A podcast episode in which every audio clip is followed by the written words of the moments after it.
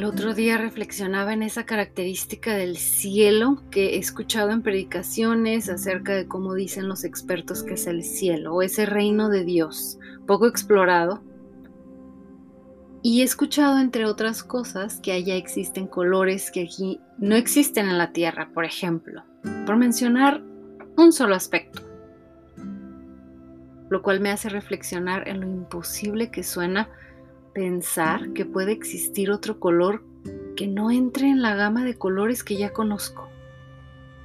Desde el blanco con todos los colores hasta la ausencia de todos al negro y pasando por el azul, el verde, el amarillo. Y sinceramente no puedo imaginármelo.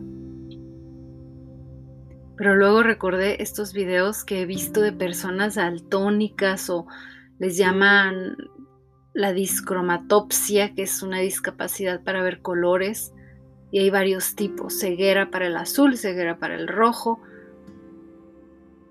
Y estoy segura que así veré cosas que ahora no puedo imaginar y hasta me atrevo a afirmar que los colores es lo último que me va a importar cuando nos demos cuenta que sí nos amó así, así como decía, que nos amaba siempre, que lejos de rechazarnos, Jesús nos amaba y nos abría los brazos.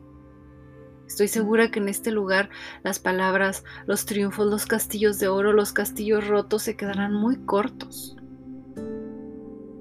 Aquí en este lugar estoy segura que las almas, los actos de amor serán la moneda más alta, la más cara. Y el valor más grande que hemos considerado aquí, descubriremos que no vale nada.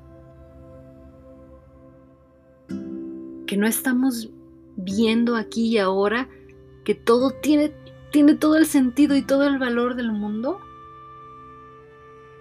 ¿Qué no estamos viendo?